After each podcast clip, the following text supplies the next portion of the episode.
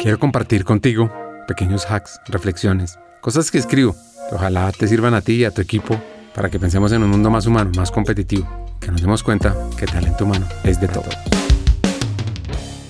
En Silicon Valley, la meca de la innovación tecnológica, surge una empresa emergente en pleno auge de crecimiento.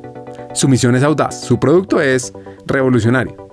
Y mm, en lugar de sumergirse en la eficiencia operativa y los algoritmos avanzados, su fundador y CEO pone la salud mental en el centro de la estrategia. Es una decisión que uno podría llamar pionera, porque este CEO adopta el bienestar mental como piedra angular de la cultura de la compañía. Contratan psicólogos, coaches, chief mindfulness officers, instauran jornadas de meditación y yoga, fomentan el trabajo flexible, la desconexión digital. El resultado, equipo creativo, cohesionado, resiliente, en paz consigo mismo y altamente productivo que lleva a la empresa a liderar su sector. Sigmund Freud, el padre del psicoanálisis, probablemente aplaudiría esta estrategia. Nos enseñó que nuestra salud mental es el motor de nuestras acciones y decisiones. Por lo tanto, una inversión en salud mental es una inversión en el rendimiento del equipo. El estrés crónico, la ansiedad, la depresión, estas no son solo cuestiones personales, que por supuesto ahí están y es fundamental pasa es que muchas veces las organizaciones no se dan cuenta que estos son cuestiones empresariales y de la sociedad.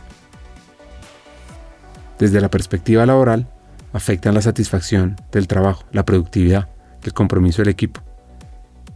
Entonces, tú, como líder, como hacker, como miembro de equipos, tienes la responsabilidad y la capacidad de cambiar esto.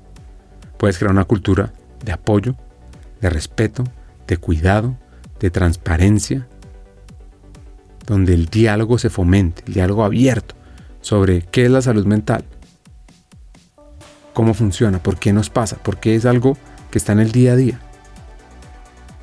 No son unas personas raras por allá, sino que realmente nos pasa a todos.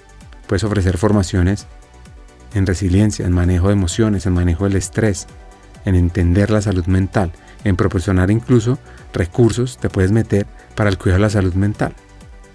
Como miembro del equipo además, tienes que ser un aliado clave. Desde identificando posibles alertas de personas que no están tan bien como antes, que un día para otro viste cómo cambiaban. Puedes también iniciar conversaciones y apoyar a tus compañeros. Buscar ayuda para ti, por supuesto, es lo primero. Buscar ayuda cuando la necesites y ayudarle a otros a buscar ayuda. Recuerda, debes cuidar tu propio bienestar mental.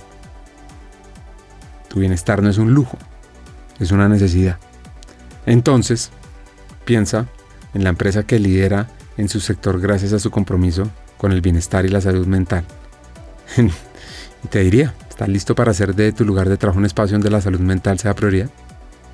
No es solo una cuestión personal es una estrategia de futuro.